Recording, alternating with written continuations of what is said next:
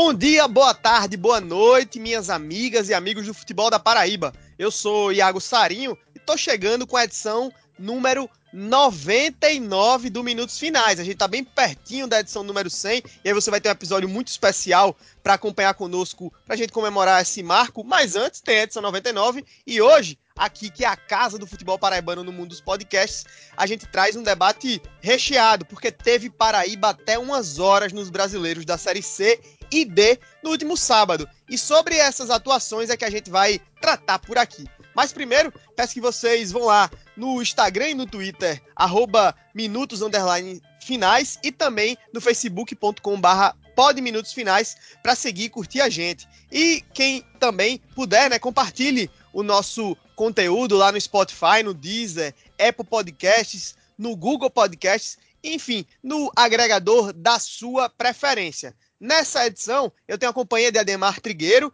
e Yuri Queiroga, que estão nessa comigo para a gente debater o que rolou com Botafogo, Campinense, Souza e 13 na última rodada dos certames nacionais. Por isso, chamando agora, meus amigos, vocês para as suas saudações, eu vou começando com o nosso convidado, Yuri Queiroga. Seja bem-vindo, meu amigo, mais uma vez aqui aos Minutos Finais.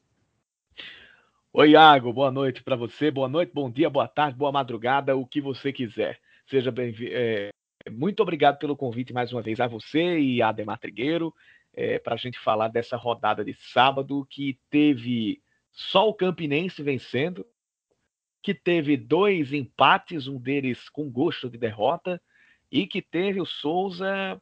Já posso dizer aqui que a situação do Souza está começando a ficar de vaca desconhecer bezerro.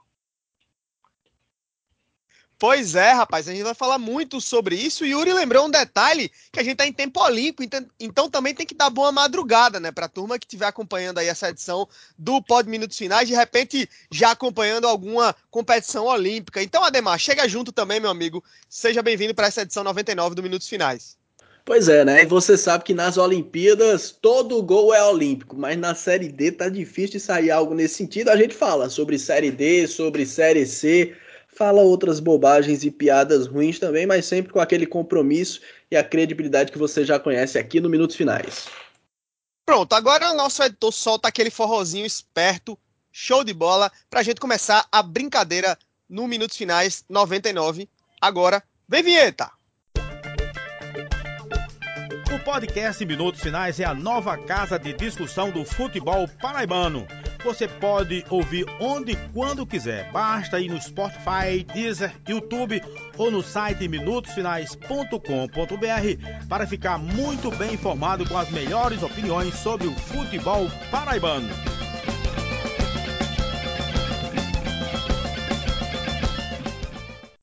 O ouvinte do Minutos Finais segue tendo aquela mãozinha, né? Famoso mamão com açúcar para comprar na loja Chique Chique, que é referência em produtos com a temática nordestina, a loja da minha amiga Priscila Sebadelli, sempre produzindo produtos e comercializando aquilo que é da melhor qualidade. E aí, para ter essa ajuda show de bola que você só consegue aqui no Minutos Finais, você vai usar a seguinte palavra-chave que vai ser válida para essa semana. Mais ou menos, porque a rodada foi assim para o futebol da Paraíba, então não foi nem boa, nem foi ruim, então foi mais ou menos. Então, use essas palavras-chave aí para você conseguir 15% de desconto e também ainda vai poder pegar R$ reais de cashback se você usar o PicPay para pagar. Então é vantagem pura. Na Chic Chic você encontra copos, canecas, camisas, garrafas térmicas, tapetes, quadros e mais um monte de coisa legal que a nossa amiga Priscila vai estar tá lá produzindo sempre com muito capricho. Então, na hora de finalizar o pedido lá na Chic Chic, você usa essa nossa palavra-chave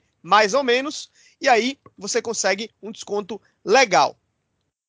É, dando continuidade ao nosso programa, a edição 99 do Minutos Finais, você também pode chegar junto lá no perfil do, da Chique Chique, né, que é o arroba Chique Chique Oficial, além também do nosso outro parceiro, que é o FutePB. Você pode seguir a galera do FutePB, do nosso amigo Rafael, no arroba FutePB, e lá você vai estar sempre é, atento a todas as informações. Eles estão sempre cobrindo em cima, né, em cima do lance, os campeonatos profissionais e amadores aqui do estado e tudo que envolve o esporte paraibano. Então segue também, além do arroba Chique Chique Oficial, o arroba FutePB. Bom, terminado o jabás, agora vamos falar de futebol paraibano, falar de Série D e Série C, que teve muito time paraibano rolando a bola nesse final de semana. Vamos começar então, meus amigos, por Série D, falando é, do jogo. Vamos pela ordem cronológica aqui da tabela. Então, o primeiro jogo, apesar de terem começado ambos ao mesmo tempo, o primeiro jogo foi América de Natal e 13. 2 a 2 o Galo da Borborema fez 2 a 0 teve um gol anulado, que muita gente está reclamando, mas mesmo assim deixou o América de Natal empatar, cedeu o empate, fica aquele gostinho de derrota, não é, Ademar Trigueiro? É, não tem como ser diferente, né? O torcedor do 13 estava empolgado, porque afinal de contas vem num ano delicado, onde chegou a ter uma, uma das uma das piores não, teve a pior sequência de invencibilidade do século e isso acaba pesando. E aí o 13 se reencontrou, começou de novo a competição, veio para o ponto de partida, podemos assim dizer, como foi mencionado inclusive no nosso episódio anterior, para a competição para encarar o América de Natal com esse gostinho, de certo modo, de estreia, né? De, poxa, voltamos à competição, vamos ver o que a gente consegue construir a partir daqui. É bem sabido que o time do América não é lá grandes coisas, mas jogar contra o time Potiguar lá na Arena das Dunas também não é nada fácil. E aí o 13 começou com uma postura bem interessante, fez logo o primeiro gol que acabou anulado, um gol, aliás, diga-se de passagem, bem confuso, porque a bola foi atirada contra o gol. Eu não tenho certeza se o goleiro do América defendeu, mas a bola depois toca na trave, volta no jogador do 13 e é um terceiro atleta que coloca a bola para o fundo das redes. E ele estava livre de marcação, estava sozinho e estava muito próximo ao gol, à linha de fundo. Mas eu tenho a impressão que tinha um, um outro atleta do América que dava condições para o jogador do Galo e esse gol acabou sendo anulado como tendo sido impedimento. E aí sabe-se lá o que pode ter sido marcado, porque foi um lance muito confuso, mas eu achei que o 13 ficou no prejuízo nesse primeiro momento. E aí no lance, não no lance seguinte, mas logo em seguida, né, instante depois, ali pelos 15 minutos do primeiro tempo, o 13 conseguiu uma arrancada muito boa num primeiro momento, numa dividida que foi alvo de reclamação por parte do dos torcedores americanos. Inclusive, a gente fica dando uma olhada no chat, o pessoal disse que era para compensar os erros da partida aqui de Campina Grande. É, e acabou que a partida teve a bola chegou aos pés do Gindré e aí o Gindré jogou demais na partida, tem que receber todas essas honrarias realmente, conseguiu fazer um belo drible sobre o marcador e bater no cantinho na saída do goleiro, dando inaugurando, portanto, o placar do 13. Na segunda etapa, o 13, não não não na segunda etapa propriamente, mas mais acentuado na segunda etapa. O 13 passou a jogar num contra-ataque, no segundo tempo basicamente só se defendia até que na primeira chegada conseguiu um escanteio, na cobrança de escanteio, o Euler Viana foi lá no segundo andar, testou firme e ampliou a, a margem de, de, de vantagem do Galo para 2 a 0. E aí, meus amigos, você chega para jogar em Natal, abre 2 a 0 no segundo tempo, continua jogando no contra-ataque, o jogo tem que acabar. O jogo precisa acabar. É importante que é importante destacar o jogo interessante e consistente por parte do 13, adotando uma postura, por exemplo, que o Souza também adotou de explorar o contra-ataque depois de conseguir marcar um gol nos minutos iniciais. O Souza acabou perdendo de 4 lá, né? E o 13 até os, fin os instantes finais realmente garantia essa vantagem de 2 a 0. Só que aí levou um gol num lance aos 39 minutos e no lance seguinte já acabou fazendo um pênalti, pênalti na minha opinião indiscutível em cima do Alvinho e acabou cedendo o empate para o América de Natal aos 40 minutos do segundo tempo. Então, é importante destacar isso. O 13 mostrou uma postura muito interessante, muito consistente, mostrou uma recuperação do ponto de vista emocional dos atletas após as duas vitórias sobre o Calcaia, o que é muito importante nessa altura do campeonato, mas ao mesmo tempo pode-se dizer que mostrou alguma ingenuidade de não conseguir segurar essa vitória que seria tão importante não apenas no aspecto da classificação propriamente, até porque o América de Natal deve ser um concorrente direto na briga por uma das vagas no G4, mas do ponto de vista emocional também, porque no ano em que você tem a pior marca do século do ponto de vista de invencibilidade, você conseguir também construir três vitórias seguidas contra uma delas contra um time como o América de Natal seria muito importante para elevar o moral e credenciar o 13 realmente a se colocar de fato na briga por uma dessas vagas no G4 da Série D do Campeonato Brasileiro. E apesar de tudo que eu falei aqui, de todas essas ponderações, o saldo é bastante positivo para o Galo, que mantém a, a sequência agora de invencibilidade e não perde já alguns jogos, algumas partidas. É, depois a gente até precisa fazer o levantamento de, de que modo se encontra isso é, num passado não muito distante, pegar os últimos 10 anos por aí, para a gente conseguir colocar exatamente onde é que se põe esse momento do 13. É, mas apesar dos pesares e de saber que essa vitória poderia ter vindo, o saldo é sim positivo para o Galo da Borborema, que agora vai para o clássico dos maiorais motivado e em busca da vitória. Yuri, com gols de Gindré aos 13 minutos, Euleviana aos 68 e depois gols de Elvis aos 86 minutos de jogo, né? E depois Anderson aos 88, ou seja, um intervalo de dois minutinhos, como o Ademar falou. Foi o seguinte né? Porque esse tempo aqui já demora para bater o pênalti, né? Então, o 13 teve os três pontos suas, em suas mãos, tomou um gol e acabou sofrendo um empate. Fica um gosto de derrota imenso para o Galo da Borborema, que teve até os últimos minutos da partida uma vitória que seria fundamental para a campanha do Galo. Estaria hoje na terceira posição. E o Campinense, inclusive, teria sido beneficiado também porque teria ficado na segunda colocação. Aliás, por conta dos, das vitórias, o 13 se manteria onde está, de todo modo, mas estaria empatado com América e Campinense, tendo chegado aos 14 pontos. Hoje o Galo está com 12, ainda na quarta colocação. Mas fica, Yuri, esse gosto de derrota, essa sensação mesmo é, ao final dessa partida, ou você acha que tem mais pontos positivos para destacar do Galo é, nesse empate aí fora de casa contra o América de Natal? eu acho que fica, fica aquele gostinho de derrota mesmo, fica aquele gostinho de, de que poderia ter sido mais e que e aí fica também a reclamação por parte da, da, da torcida e do time do 13 em relação à, à arbitragem, porque é, eu, eu, eu, vou, eu vou abrir uma divergência em relação ao que a, ao, que a Demar falou sobre o pênalti. Eu acho que o pênalti ele é no mínimo discutível pode ter acontecido, na, pode ter acontecido, mas na minha na, na, primeira na primeira visão que eu tive do pênalti, eu não achei.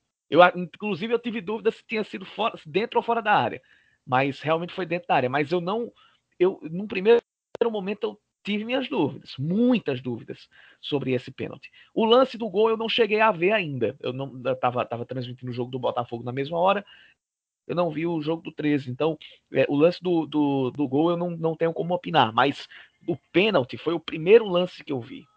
E ainda teve no primeiro tempo um outro lance de um pênalti reclamado pela equipe do 13, que eu achei, no mínimo, vamos, isso aqui uh, não colocando no mérito se o pênalti do América foi ou não foi. O lance do 13, eu achei mais pênalti do que o lance do, do América de Natal, em que pese antes do contato do goleiro do América com o jogador do 13, ter tido também ali uma outra disputa de bola que acho que em outras condições, se o árbitro quisesse, teria marcado uma, uma, uma falta de ataque. Mas é, para o torcedor do 13 vai ficar a, a, a, sensação de que poderia ter sido mais e de que é, houve o prejuízo por parte da, da, da arbitragem. Mas para o torcedor do América, a única sensação, a única sentença é a de que bala trocada não dói. Tá aí. Pois é, eu acho que, só para complementar, de fato, quando a gente olha para o resultado em si, é um ponto fora de casa, né? O 13, numa época de muita dificuldade, vai conseguindo aí realmente chegar é, dentro do G4, algo que algumas semanas atrás a gente simplesmente não im imaginaria, né, para esse momento da Série D. Todavia, realmente, vencendo um jogo até os últimos 40 minutos, você acaba cedendo, né, para o adversário, o empate fica, sem dúvida alguma, para o torcedor um gostinho de derrota.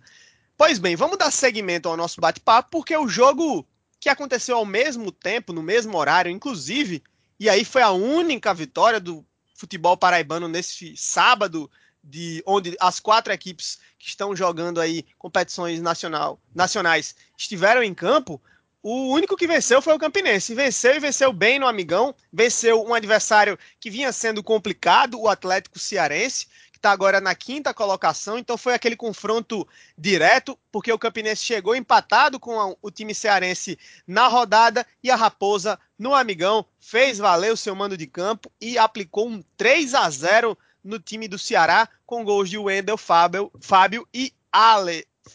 Então, 3 a 0 fundamental para o Campinense, que é agora terceiro colocado da, do grupo 3 dessa Série D. Abre aí três pontos de vantagem para o quinto colocado, que é justamente o Atlético Cearense, assim como também para o Souza, que está agora na sexta posição. Tem dois pontinhos de vantagem ainda sobre o 13, adversário da próxima rodada fica ali a um ponto do América e quatro do ABC. Vou começar dessa vez por você, Yuri. O que, é que você tem a dizer sobre essa vitória do Campinense? O time vinha é, oscilando nas últimas rodadas, mas agora conquista novamente uma vitória. Deu para, nesse momento, a Raposa colocar o trem de volta nos trilhos? um confronto de irregulares, né? Porque o Atlético Cearense, para mim, está decepcionando dentro desse grupo. É, o Atlético, na, na, última rodada, empatou com o Central de Caruaru em casa, 0 a 0 e agora, jogando contra o Campinense, não apresentou um desempenho que eu esperaria do Atlético. Em contrapartida, o Campinense é, é, voltou a se encontrar, teve uma atuação sólida hoje diante do Atlético Cearense. É, o ataque voltou a funcionar, o ataque não, não funcionou nos dois jogos diante do ABC, mas assim como o Atlético, o Campinense, mesmo estando dentro do G4, mesmo sendo a Vou, vou, até aqui atualizar aqui, porque o site da CBF não atualizou a classificação aqui, eu estava consultando tudo mais. Mas mesmo o Campinense estando no, na, na, no G4, estando com os mesmos 14 pontos do, do América de Natal e tendo ultrapassado o Atlético Cearense sendo o terceiro colocado, o Campinense ele, é, ele tá irregular na competição. Ele está irregular. A gente, antes dessas duas derrotas para o, o ABC, o que é que a gente tinha tido? O Campinense ganhou fora de casa do próprio Atlético Cearense. Tinha vencido do próprio Atlético Cearense, exatamente. Aí assim, empata... última, a, as duas, ou seja, as duas últimas vitórias né, do, do Campinense foram justamente sobre o Atlético Cearense, com as derrotas para o ABC entre elas. É, aí o Campinense, o Campinense teve um melhor desempenho fora de casa do que em Campina Grande. A, se a gente for considerar o, o, o, jogo em casa, o Campinense só teve a, o clássico dos maiorais como mandante, aí empatou. Antes tinha perdido para o, o, o Souza. Então o Campinense ele estava tentando colocar uma sequência regular, mas aí leva duas derrotas do ABC. Então é uma vitória que é importante para colocar o Campinense nos trilhos é uma campanha comparável em casa à do Calcaia, que está lá embaixo na, na, na tabela. Não aproveitamento baixo, baixo em casa, né? É, não, não é um aproveitamento assim tão bom, mesmo que a gente tenha tido nesse meio tempo um clássico. Mas em resumo, é uma vitória que serve para que o Campinense entre nos trilhos do, do, do, do, campeonato mais uma vez, dê confiança, mas principalmente caminhe para construir algo mais regular, especialmente em casa. Só para concluir aí, até porque a equipe aqui, aqui daqui para frente ela ainda vai ter três jogos em casa. Né? A gente tá agora vai para a décima rodada da competição, então da décima a décima quarta o Campinense vai fazer ainda um jogo em casa contra o Central do Caruaru depois pega o próprio Souza, são dois jogos seguidos jogando no Amigão e fecha é, a sua participação contra o Calcaia também no Amigão. Sarinho, Nos é, é importante a gente salientar isso, é, Sarinho, até me permita interrompê-lo, é que na verdade tem o clássico, né? O Campinense não vai ter o mando do próximo clássico, que é já na próxima rodada, mas não deixa de jogar em casa. O que varia nesse caso é só o mandante. Exatamente. Mas é um jogo também em Campina Grande. Sem dos cinco jogos que restam em Campina Grande, do, perdão, dos cinco jogos que restam nessa primeira fase da Série D, o Campinense só sai realmente para encarar o América de Natal, acho que na penúltima rodada. Não tenho certeza se é na décima terceira realmente, mas só sai de Campina Grande realmente para jogar contra o América. É isso mesmo, na décima terceira rodada, né? Então, concluindo, o fato é que o Campinense está na terceira colocação, tem 14 pontos somados, 9 jogos, 4 vitórias, dois empates, três derrotas. Aí o aproveitamento do Campinense nesse momento da competição é um aproveitamento de 51,9%. É um aproveitamento positivo afinal conquistou mais da metade dos pontos que disputou. A Raposa está nessa terceira colocação. No, na próxima rodada, que será a décima rodada, vai para o clássico dos maiorais. Então, antes da gente falar sobre o jogo do Souza nessa rodada, vamos já dar uma pincelada sobre o maiorais que vem na, na, na próxima rodada. O jogo vai ser no Amigão, no próximo domingo, às 16 horas, 13 Campinense um jogo importante. As duas equipes chegam para essa partida separadas por apenas dois pontos na tabela. O Campinense vinha de duas derrotas, mas conseguiu se recuperar, foi muito bem. O 13 vem num processo de recuperação, mas acabou deixando escapar uma vitória. Quem é que vocês acham que chega mais forte para esse clássico dos maiorais, que pode ser decisivo? Porque se a gente levar em conta o que se tem para a tabela, uma vitória do Campinense, por exemplo, pode dar à Raposa uma tranquilidade aí de cinco pontos de imagem para o Campinense, talvez uma, uma vantagem ainda maior em relação ao quinto colocado nessa lógica de preocupação inicial, que é justamente avançar para a próxima fase. Quem chega melhor, o Galo ou a Raposa? É, eu acho que, até para contextualizar um pouco do que foi o jogo do Campinense de hoje, é, eu, eu já acho que o Campinense tem uma campanha mais ok, uma campanha mais equilibrada realmente. Eu entendo que é, ao Campinense faltou estabilidade ofensiva em alguns momentos, faltou poder de fogo, agressividade de fato em algumas partidas nas quais ele poderia ter saído vitorioso, inclusive. Mas o Campinense é aquilo, é um time que tem se mostrado equilibrado, um time que tem se mostrado é, partida a partida mais do mesmo, um time que não vai passar sufoco, que vai trocar passe, que, que vai acabar criando vez por outra no erro do adversário, é, como consequência justamente dessa troca de passes, não vai realmente ver o, o resultado mais ameaçado, embora tenha perdido as duas partidas seguidas para o ABC, que na minha opinião realmente foram o ponto fora da curva. E só para a gente trazer um, um, um, um breve uh, comparativo, por assim dizer, se o Campinense não tivesse perdido as duas para o ABC, por exemplo, tivesse ganho uma e tivesse perdido a outra, o que, pelo que a gente viu nas partidas, não seria nenhum absurdo de vislumbrar. O Campinense hoje seria o líder do grupo, né? O Campinense com uma vitória iria a 17 pontos, o ABC ainda joga na partida nessa rodada, joga amanhã fora de casa contra o Central, só para salientar que a gente está gravando no sábado à noite, bem no pós-rodada. Então, nesse momento o Campinense seria o líder do grupo brigando ali diretamente com o ABC. Então eu não sei se até que ponto que o Campinense tem feito uma campanha assim tão instável propriamente. Acho que faltou poder de fogo, faltou agressividade em alguns momentos, faltou definir mais a, a algumas das partidas que poderia ter ganho, mas de modo geral eu, eu não enxergo a equipe tão oscilante propriamente. Eu enxergo a equipe construindo, a equipe se organizando dentro das dificuldades que, é, que, que, que, são impostas, com desfalques. Na partida de hoje, por exemplo, cinco atletas podem ser considerados titulares, ou na melhor das hipóteses, é, na pior das hipóteses, perdão, é, o jogador que vai entrar no intervalo estavam de fora, né? Entre os quais Mauro Iguatu, que é um dos líderes do elenco dentro de campo, e a figura também do Matheus Regis além do João Vitor na lateral esquerda, do Cleiton na zaga. Então, quer dizer, são jogadores que são titulares e que naturalmente acabam fazendo falta. Quando a gente trata da, do, do, que esperar para o clássico dos maiorais propriamente, como a gente já mencionou, o Campinense, das cinco partidas restantes, fará quatro delas em casa, saindo para jogar contra o América do Natal e encarando 13 também em Campina Grande, que é um clássico e entra aquela ideia de que não existe favorito. Mas pela conjuntura da tabela, uma derrota do Campinense para o 13 na próxima semana pode não ser tão nocivo no que diz respeito a ter que fazer mais esforços para garantir a classificação. Vai precisar fazer o dever de casa. Já para o 13, a situação é não que a gente queira aqui de alguma forma pressionar o Galo, mas o 13 precisa é, pontuar, porque as outras partidas que fará é, na sequência da Série D serão, ah, em grande maioria, fora de casa, né? Para a gente exemplificar isso. Joga contra o Campinense é, no Amigão com mando de campo, mas a gente pode considerar esse como um jogo neutro, né? Um mando neutro.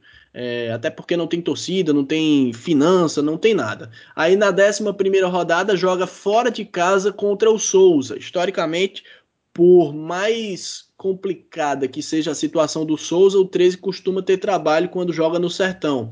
Na 12 rodada joga contra o Central de Caruaru, que é outro time que precisa mostrar que veio na competição, mas não deixa de ser uma partida fora de casa. Na 13 rodada encara o Atlético Cearense no estádio Governador Hernani Sátiro e finaliza a participação na primeira fase contra o ABC de Natal, jogando lá em Natal, jogando fora de casa. Ou seja, dos cinco jogos restantes, um é o clássico e apenas mais um em Campina Grande, três partidas fora. São jogos que podem ser vencidos pelo Galo? São, sem, sem, sem grandes problemas, em especial o jogo do Central. Mas e, talvez o da ABC, a depender de como o time Potiguar chegue, talvez já classificado, de repente até poupando algum tipo de jogador, visando uma segunda fase, enfim. Mas o 13 na conjuntura precisa um pouco mais dessa vitória, por se tratar de um jogo em Campina Grande e também por um outro fato que a gente não pode esquecer, que é que o 13, embora tenha apenas uma derrota na competição, é um time que empata muito. Então, o 13 só tem duas vitórias e o número de vitórias é o primeiro critério de desempate. Então, o 13 precisa de vitórias. Por quê? Só para a gente exemplificar essa situação. É, na próxima rodada, vamos supor que o Campinense vença o 13 e que o Atlético Cearense ou o Souza acabem vitoriosos em seus jogos, né? Uh, o Souza joga fora de casa contra o Central, o Atlético em casa contra o América. Ou até, hum, que não, nem que sejam vitoriosos, eu pensei errado, pensei certo, falei errado, que eles empatem essas partidas. Eles tomam a vaga do 13 basicamente pelo número de vitórias, empatados em número de pontos. Então o 13 precisa vencer, e aí para esse clássico dos maiorais, propriamente, o 13 precisa ir em busca da vitória, especialmente por esse fator. E, e, aproveitando aí, um outro exemplo disso que a Ademar falou, dessa necessidade do 13 de vencer, não só esse jogo contra o Campinense, mas é, deixar de pontuar tanto por empates, né? São seis empates do 13 até aqui, né? Seis empates em nove jogos.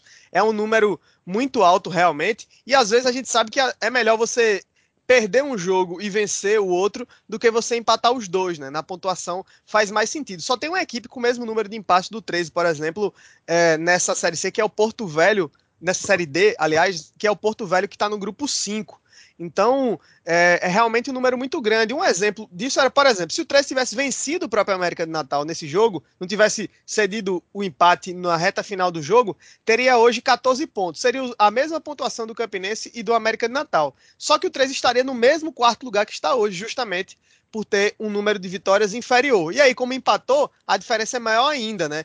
Para o ABC, por exemplo, o 13 tem quatro vitórias a menos. Para América e Campinense, são duas vitórias a menos e o time ainda tem vitórias a menos do que Atlético Cearense e Souza. Yuri, por conta desse contexto do Galo, você acha que chega o time é, alvinegro mais pressionado para esse clássico contra o Campinense ou você acha que por ser um clássico a pressão é igual para todo mundo, independente da situação da tabela?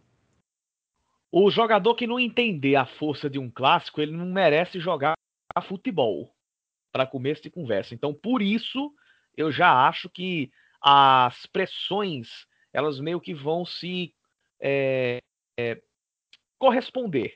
Elas vão, elas vão meio que somar forças, ou então a soma das forças vai ser igual a zero é, entre, entre 13 e Campinense. É claro que a situação do 13 é, é, de mais, é de mais pressão no sentido do 13 precisar vencer para entrar no G4 e, não, e o Campinense até ter uma relativa gordura. Mas ninguém quer perder clássico. Então, é, é aquilo que eu, que eu, que eu falei. A, a, soma, a soma das forças das pressões vai terminar sendo igual a zero, porque é, o Campinense vai ter que entrar buscando a vitória. E com toda certeza, o torcedor do Campinense do 13 vai concordar que, independente dos jogadores, a gente está tendo um período em que boa parte dos jogadores que vêm defender as nossas equipes são jogadores de fora. É, e às vezes não, não, não tenham a devida noção da grandeza de uma rivalidade, da grandeza de um clássico. Mas o jogador que ele que não consegue compreender isso, ele praticamente não está apto a, a, a, jogar profissionalmente. E até de maneira amadora, porque no futebol amador que a gente tem de rivalidade ferrenha e que nela se exige ainda mais que você sue, que você dê a sua vida, é, tá, não está no gibi, especialmente no futebol aqui do, do, do, Brasil. Então, as pressões vão se, vão se corresponder, vão se uh, equivaler uma à outra. Beleza, então, falamos de clássico dos maiorais, vamos agora fechar o tópico Série D, falando do Souza, que vai estar tá de olho também nesse maiorais, porque o resultado é importante para as pretensões do Dinossauro, que olha, tropeçou, né? Tropeçou nessa nona rodada, ok, jogo fora de casa, mas o Calcaia vem de duas derrotas para o 13, né? Tem sido o time mais frágil aí desse grupo, pelo menos essa a visão mais global sobre o time do Calcaia, que aí o Souza perde para a equipe do Ceará, sofre um gol já no finalzinho né, da primeira etapa e depois no segundo tempo não consegue empatar e sai aí com uma derrota um tanto quanto inesperada. O Dinossauro do Sertão hoje está fora do G4, está na sexta colocação com 11 pontos somados, né? Tá um pontinho só do 13, mas acho que a gordura que o Souza já acumulou lá no comecinho da competição foi toda embora. O time agora precisa reencontrar nesse caminho das vitórias e para isso tem um próximo confronto contra o Central de Caruaru, mais uma vez jogando fora do Marizão. Yuri Queiroga, você que conhece como poucos o cenário do Souza, você é de lá, é um sertanejo da gema. O que é que aconteceu com o Souza, meu amigo, que perdeu justamente para o time do Calcaia por 1 a 0? Iago, me impressiona a sua generosidade com o Souza. O Souza você dizer que tropeçou, o Souza não tropeçou. O Souza capotou dentro do, do, do Calcaia. Mas foi uma, uma bela de uma capotada. É, o que é que aconteceu? Os, quais eram os dois maiores ativos do Souza no Campeonato Paraibano? Eram a defesa, muito sólida, e o preparo físico, muito melhor do que todos os outros times. Uma coisa adivinha da outra o bom preparo, o ótimo preparo físico do time dava o poder de, durante todo o jogo, a marcação ser muito cerrada. E nisso o time conseguia ser pródigo na defesa. Aí saem comissões, comissões técnicas, chegam novas comissões técnicas, o nível do trabalho não foi mantido. E aí, o preparo físico foi embora, o time começou a cansar, o time começou a andar em campo a partir de, de determinado momento, mesmo sem correr, mesmo sem fazer um jogo é, propositivo e intenso. E as peças que eram as melhores do time foram embora e o Souza não conseguiu repor. Souza perdeu Marcelo, não conseguiu repor. Adriano Seixas, me desculpe, mas o Adriano Seixas, que está jogando como titular hoje, fraquíssimo, fraquíssimo jogador do, do, do, do Souza. O Rony Lobo, desde a saída do Marcelo, essa saída, essa má, essas más atuações do Adriano, que Marcelo, inclusive a gente já viu. O Marcelo Yuri, só para é, ilustrar, que jogou hoje contra. Que jogou. Estamos gravando Estreou, no sábado, né? né? Jogou no sábado, exatamente, lá pelo, contra, contra o Botafogo pelo Ferroviário. Fez a sua estreia. Ele foi, foi entrou de última hora pelo, pelo, pelo Ferroviário na lista, na lista inicial. O titular seria o Richardson ao lado do Vitão, mas quando entrou em campo, o Richardson é, ficou no banco de reservas, mas nem como opção estava, e o Marcelo entrou como titular com a camisa 14 ao lado do Vitão. Mas a saída do Marcelo fez até com que o rendimento do Rony caísse. E olha que nessa partida contra o Calcaia, foi o Rony, mesmo sendo zagueiro, que ainda tentou criar algumas situações de maior perigo para o Souza. Mas saiu Marcelo, não teve reposição. Saiu Natalício, Natalício, no caso, machucou. Aí ficou sem o camisa 10, sem ter aquele armador de jogadas durante o Paraibano. Para a Série D chegou Tarcísio. Aí Tarcísio joga algumas partidas, recebe proposta do Santa Cruz, vai embora. E aí o Souza ficou sem o seu principal zagueiro e sem uma articulação para o meio-campo. Sem essas duas, meu amigo, vai embora a defesa, perde-se ainda mais poder ofensivo e com o time que não corre e ainda assim termina o jogo com a língua arrastando no chão, fica difícil, meu velho. O panorama é esse. O Calcaia e outra coisa. Nesse jogo contra o Calcaia, tudo bem que o Pedro Manta chegou agora e ele é treinador, não é mágico. Mas eu, eu, eu fiquei para botar minha cabeça em um buraco da terra. Fiquei para querer ser um tejo. Quando aos 34 do segundo tempo, acho que foi isso, vou até olhar aqui na súmula, foi isso mesmo. Aos 34 do segundo tempo, jogo 1 a 0 para o Calcaia, com um gol do Vanderlan, bom atacante, bom atacante esse Vanderlan do Calcaia, hein? Os times da Paraíba precisam, uh, podem ficar de olho nesse jogador, que ele pode ser uma, pode ser uma boa para a próxima temporada. É, depois do gol do Vanderlan, 34 do segundo tempo, o Souza foi para sua segunda alteração. O Souza só fez duas de cinco alterações que poderia fazer. Só fez duas. Uma foi a entrada do Rodrigo Potim no lugar do volante Guilherme. E o Potim, meu amigo, não tem condições. Não tem condições. Ele, ele é, é, já joga no Souza desde 2011. E ele nunca consegue se firmar nesse time do Souza. Mas esse não foi ainda o problema. O Potinho hoje até também fez, fez uma partida ok para o, o nível dele. Mas aos 34 do segundo tempo, o Pedro Manta tira o atacante Dentinho, atacante de lado, atacante que dribla, que pode criar situações, e bota um zagueiro, o Rafael, o zagueiro que tem 18 a 19 anos, que entrou como titular, como titular não, mas entrou como profissional pela, bem dizer, pela segunda vez na vida dele, com o time perdendo de 1 a 0, gente. Essa, meu amigo, meu amigo, o que, que o cara tá pensando? Qual é a dele? E o Souza não fez um mísero ataque perigoso em cima do Calcaia quando estava perdendo o jogo de 1 a 0. Então, foi além de tudo que eu citei, o Souza foi tomado de uma apatia que não está no gibi, que está fora assim de dimensão. Então, essa semana, a gente já viu que na semana passada o Aldeone Abrantes anunciou a, a mudança de, de, técnico, saiu o Varley, entrou Pedro Manta, mas com esse jogo ficou provado por A mais B que o problema não é só as mudanças de comissão técnica. O problema é que a partir da perda do preparo físico, da perda dos seus principais alicerces, as limitações que já eram muitas, elas ficaram ainda mais afloradas no time do Souza. O Souza, ao invés de evoluir, está regredindo durante a temporada.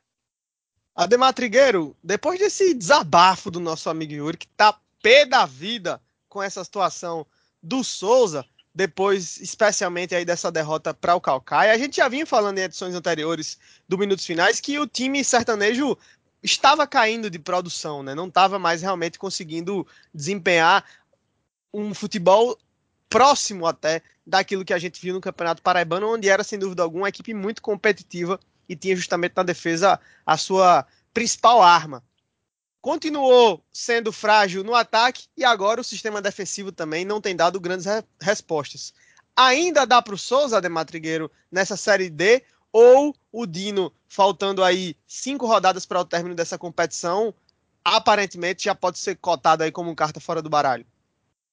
É, de antemão, só reforçar um, uma situação que o Yuri falou, que é de os clubes paraibanos, paraibanos perdão, estarem atentos a quem joga aqui próximo.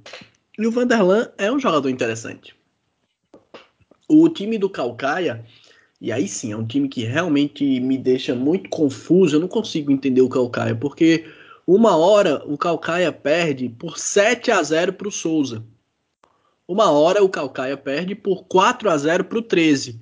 E na outra, o Calcaia me consegue aprontar, por exemplo, contra outras equipes como ABC, América, parcialmente contra o Campinense na primeira rodada. O Calcaia está chegando apenas à sua segunda vitória na competição, mas a outra vitória do Calcaia foi contra o ABC de Natal, que hoje é o time que é líder do grupo e que a gente pode dizer é quem está sobrando. Né? O Calcaia empatou com o América, o Calcaia empatou com o Campinense e conseguiu a sua primeira vitória jogando sob seus domínios, é, ou melhor, é, conseguiu agora a sua segunda vitória jogando sob seus domínios. A primeira derrota havia sido justamente contra o 13. Né? Então, assim, o time do Calcaia é um time que, que me deixa realmente muito pensativo de quais os seus propósitos e de quais os seus problemas extra-campo. Porque aí sim, ele tem lapsos de competitividade mesclados com total desorganização e desinteresse, como ocorreu, por exemplo, no 7 a 0 contra o próprio Souza. Então, de certo modo, o campo para se jogar lá não é dos melhores. Não que o Marizão seja um tapete, o Maracanã, mas não é um campo tão fácil de jogar. Uh, o horário, de certa forma, quatro da tarde, a gente está no inverno, não se pode questionar muito, e isso também não pode ser desculpa para o Souza que joga no sertão. Mas o que, que chama a atenção realmente nessa derrota é o fato de o, que o Calcaia venha sendo encarado como o patinho feio do grupo. E aí talvez a gente precise refletir se o patinho feio de fato é o Calcaia, se a gente subestimou ele do ponto de vista negativo, ou se seria o Central de Caruaru, que nesse momento é o lanterna do grupo e que realmente também não demonstra sinais de, de melhoria. É, mas quanto ao Souza, eu acho que realmente complica, porque ele, nesse momento, se coloca como sexto colocado, ainda está na briga, não tem nada definido, mas aí o Souza, na próxima rodada, encara o Central de Caruaru fora de casa, e o Central certamente vai encarar esse jogo como sendo um jogo decisivo se quiser manter vivas suas chances de classificação, porque o Central aí sim, definitivamente, se não vencer a próxima partida, já já se coloca.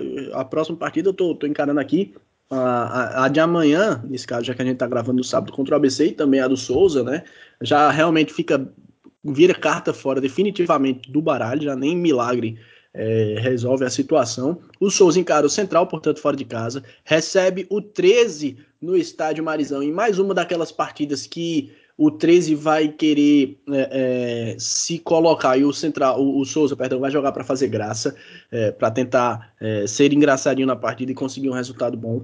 Fora de casa joga contra o Campinense, em casa contra o ABC, neste que pode ser o jogo da classificação do ABC, se o ABC não conseguir uma classificação é, mais antecipada, mas de todo modo vale salientar que quando um time consegue uma classificação antecipada, ainda joga pelas vantagens de terminar, terminar entre os dois primeiros e de pontuar o máximo possível, haja vista que no mata-mata uh, vai decidir em casa quem tiver mais pontos no geral. E isso pode ser determinante, até porque a gente já está chegando no momento em que se conversa de liberação de público nos estádios então, não sei se é muito distante a gente imaginar que no mata-mata da Série D, que começa daqui a um mês e meio, a gente já tenha público nos estádios.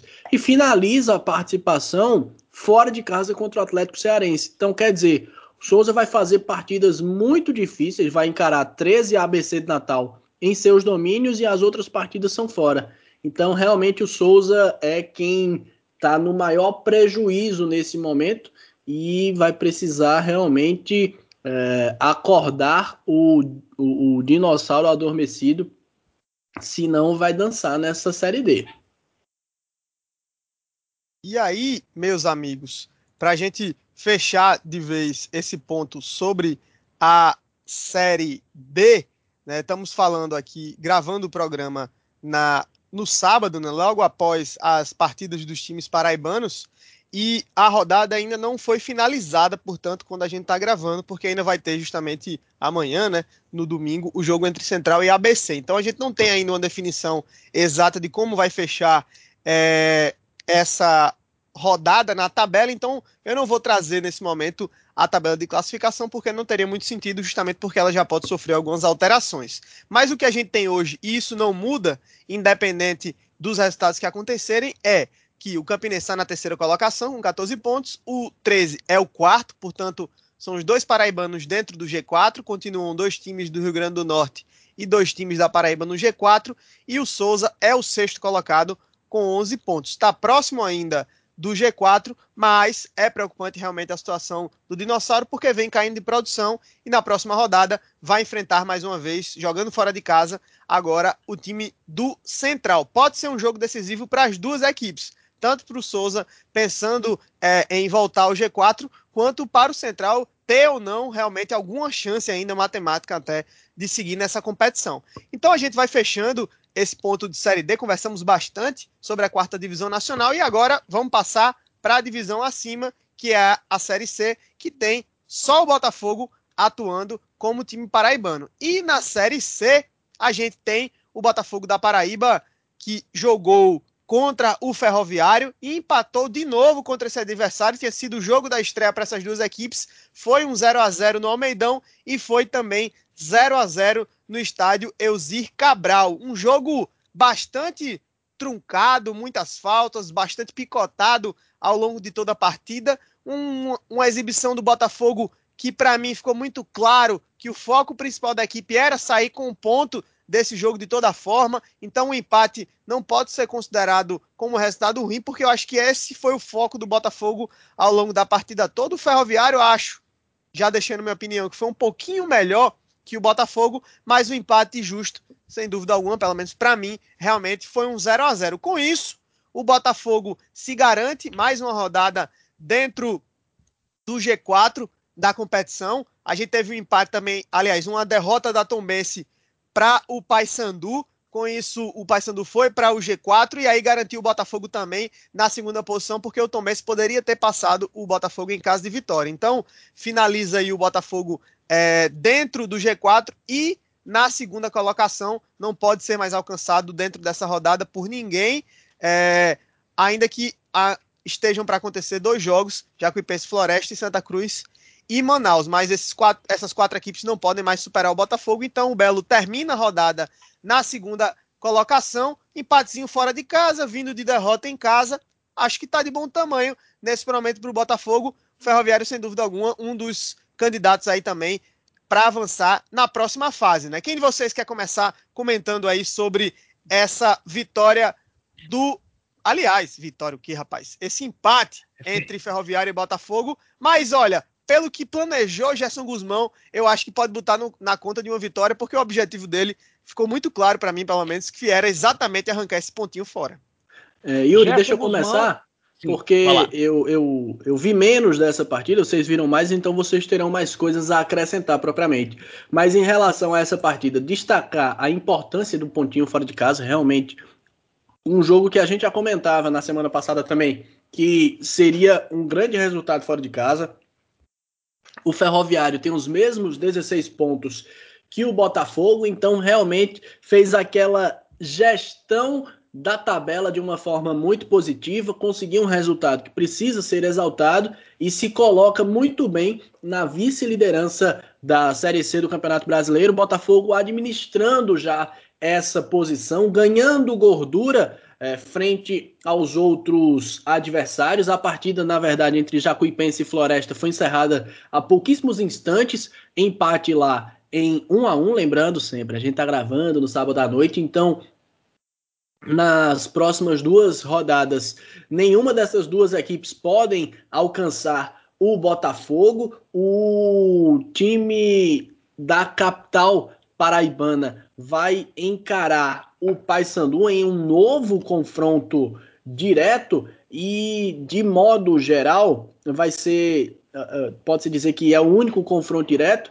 mas por exemplo, o Altos que é o sexto colocado, tem apenas 12 pontos. Não consegue chegar ao Botafogo. Então, numa próxima rodada, entre aspas, desastrosa, caso aconteça de o Botafogo perder para o Paysandu e de dar tudo errado na tabela de classificação, na pior das hipóteses, o Botafogo cai para quinto, mas continua colado no G4, então tá mesmo administrando muito bem essa situação o Gerson Guzmão e destacar também o fato de que o Ferroviário, se a gente não olha, se os nossos torcedores e dirigentes não olham com tanto carinho para os clubes que ficam nas nossas redondezas aqui por perto, o Ferroviário, por sua vez, olha muito bem. E só para a gente destacar os três defensores, né? O Vitão jogou no Campinense ano passado, sob comando de Oliveira Canindé, um atleta muito interessante. O Marcelo Duarte do Souza acabou estreando sendo titular no lugar do Richardson, que também já passou aqui pela Paraíba, também já atuou no Campinense. O Ferroviário que é treinado pelo senhor Francisco Diá. Então, vale muito a pena observar com carinho os atletas da nossa região, porque tem muitos valores e muita gente que agrega por aqui, embora muitas vezes eles sofram algum tipo de resistência por parte do torcedor paraibano, que, a bem da verdade, em muitas vezes e em sua grande maioria são pessoas realmente muito chatas no que diz respeito à competitividade do futebol, porque tem o, o acham que tem o, o, o, rei na barriga e acham que os times são maiores do que eles se apresentam do ponto de vista de momento, né? Então vivem de um saudosismo que pouco agrega e pouco solidifica o nosso futebol. Bom, Yuri, você. Ra... Oi. Eu ia te fazer uma pergunta, mas se você já quiser engatar direto aí no, a partir do que a Ademar já falou, você pode ficar à vontade também, amigo. Até porque quem é não, é convidado mas... tem moral, né? Não, mas, mas, mas faça a pergunta, porque pode ser que tenha. Ajude, né? Então vamos lá. A pergunta que eu ia te fazer é o seguinte: pensando já um pouquinho mais para frente, né? O Botafogo pegou o Ferroviário, time no G4, né? Os dois estão seguem empatados, inclusive, com 16 pontos. Na próxima rodada, pega o Paysandu, em casa, né? Venceu o Paysandu na segunda rodada, mas era um outro momento, inclusive, para as duas equipes, né? Então vai pegar o Paysandu agora no Almeidão, também dentro do G4. E depois pega o Volta Redonda, que seguramente também deve estar no G4 quando isso acontecer na 13 terceira rodada. Portanto, esses três primeiros jogos do retorno para o Botafogo são bem complicados, né? E aí eu te pergunto, passando esse primeiro momento, você acha que o Botafogo tem condições de permanecer no G4 nesse, diante, diante desses confrontos que tem a fazer e o que é que a gente pode esperar tanto em relação ao Paysandu quanto o Volta Redonda, já projetando, além, claro, do seu comentário sobre o jogo contra o Ferroviário. Se Gerson Guzmão mantiver a regularidade que ele está criando, que é de ganhar em casa e empatar fora, a antiga antiga fórmula de ganhar em casa e empatar fora, ele tem condição não só de se manter no G4, mas quem sabe também de uh, brigar pela primeira posição do grupo. Seriam cinco brigar... pontos em nove aí no caso, né? Dois jogos fora, né? Dois empates Dois jogos... e essa vitória, caso vier contra o Paysandu, é isso? Isso, isso. Nesse caso, se a gente for pegar que na verdade já conta com, com, com o jogo do, do, do, Ferroviário, né? Se você for botar contra o Floresta, aí seriam já sete pontos, né? Porque é, em casa, né? Jogando em casa. O Floresta seria o primeiro adversário depois dessa, dessa, dessa sequência. Mas se ele continuar com essa regularidade, que aí no caso do Botafogo a gente já pode dizer que é sim uma regularidade, o time joga, tá jogando no sentido de ganhar em casa e empatar fora, não que necessariamente essa seja a proposta, mas os resultados entregues são esses, dá sim para o Botafogo até brigar pela liderança dentro da, da, da, da chave A. Sobre o jogo de hoje, a Clayton entrou no segundo tempo, mas está dando para ver que a partir do momento em que o Botafogo tiver as suas principais peças à disposição, especialmente do meio para frente, já vai ser hora de abandonar o esquema com três zagueiros. Ou então passar a ser um 3-5-2. Porque 3-4-3 foi uma fórmula que emergencialmente deu certo, mas sob uma determinada circunstância de você não ter um homem de referência, de você ter problemas para escalar o meio-campo, de não ter até mesmo um camisa 10, mas e você ter laterais que subam muito. E, um e, com um detalhe, né? O Botafogo na próxima rodada não vai ter o William Machado, que levou o cartão amarelo e vai, e tá, vai cumprir suspensão automática, né? Então, além e se não tiver o Fred, do... aí Exatamente. vai ficar como, né? Exatamente. É muito, é muito provável até que o Fred também não retorne ainda para esse jogo. É uma possibilidade, mas isso não está confirmado. Ele ainda está no DM, né? Então é uma possibilidade aí do Botafogo acabar ficando sem essas, sem essas opções. Porém, tem o Luiz Gustavo. Quem estiver ouvindo o podcast Minutos Finais aí mais para o meio da semana, é possível até que o Luiz Gustavo já tenha sido anunciado pelo Botafogo, então seria uma opção aí para repor essas ausências tanto do William quanto do Fred, né? Já que o Jean Peter parece que é meio que carta fora do baralho, caso o Gerson queira manter esse esquema aí com três zagueiros, ou então, Yuri, como você está defendendo, optar realmente por voltar a jogar com dois zagueiros e botar mais gente no meio campo, né? Isso, povoar um pouquinho mais o meio campo, até para dar segurança para as subidas do Gabriel Araújo e também do, do Sávio. Porque mesmo com o esquema com três zagueiros, em alguns momentos os laterais precisam voltar para recompor. Então, por isso que eu disse, o 3-4-3 ele, é, ele foi bom sob uma perspectiva, sob um conjunto de circunstâncias. Mas a partir do momento que o Botafogo tem as peças que precisa para poder tornar o seu time mais veloz, mais ofensivo, talvez seja o caso de abrir mão desse esquema com, com, com três zagueiros. E dependendo dos desfalques, pode ser que essa situação já apareça para o jogo de domingo contra o Paysandu. O que, que eu pensei? Sem Fred sem William Machado, com Amaral e com Pablo, mesmo sem você ter o, o, o Rogério, o, o Juninho em campo, acho que daria para colocar o Amaral, o Pablo e o Clayton como meia isolado, e um ataque com o Elton e, e Luan Lúcio abertos pelas pontas e o Ederson é, centralizado mesmo, jogando como ele tem que jogar como, como centroavante. Agora, é, é uma coisa que depende também de muito treino. Falou-se que o, o, o, técnico o técnico do Botafogo, o, o, Gerson Guzmão, no operário ele gostava de jogar com 4-2-3-1. Para mim, talvez seja já a hora de pensar numa migração para essa formação tática, até para dar um pouco mais de repertório para o time do Botafogo, porque eu estou começando a perceber que está começando a faltar repertório no, no, no, Botafogo. Não, de fato, o Gerson Guzmão, desde que quando ele chegou, inclusive, ele falava, ele falou, né, que preferia jogar um esquema com um atacante de referência, né, enfim, quatro zagueiros, um, um 4-2-3-1, né, ou o 4-4-1, um 4-5-1, enfim, mas com a linha de 4, tendo um homem de referência. Esse homem de referência chegou, mas quando isso aconteceu, ele estava sem meias, né? Com poucas opções no meio campo, tanto para volante como para o setor ali de, de armação, de criação, né? Então, realmente, o Gerson, a partir de agora, vai ter, pela primeira vez, a opção de jogar com o esquema que é o preferido dele, né? tendo aí um meio campo mais robusto e um atacante de referência que é justamente o Ederson, que nem fez uma partida boa, viu, contra o Ferroviário. Mas, meus amigos, olha, como foi um empate e de fato foi aquele 0 a 0 com cara realmente de 0 a 0 esse jogo do Botafogo é aquele jogo que não tem tanto pra gente falar, a não ser do fato do Botafogo ter conquistado uma vitória, aliás, um empate fora de casa, mas que, para as pretensões, estou querendo falando vitória direto, né? Mas para as pretensões da equipe, é, a gente pode até considerar esse resultado como valendo é, com um gostinho de vitória. Por quê? Porque o time consegue aí, com esse resultado, cumprir a cartilha da Série C, que é ganhar em casa e empatar fora, né? Então, de certo é, modo, é, e, outra, um resultado bom. Vai e, lá. Então, outra coisa. Então, outra coisa. Além de somar um ponto, ele tira dois pontos ou impede que o seu concorrente direto pelo G4 ferroviário ganhe dois pontos, mais dois pontos. Então, por isso que aumenta essa sensação, né? Exatamente. E fora que o Ferroviário tinha feito a mesma coisa com o Botafogo no começo, né?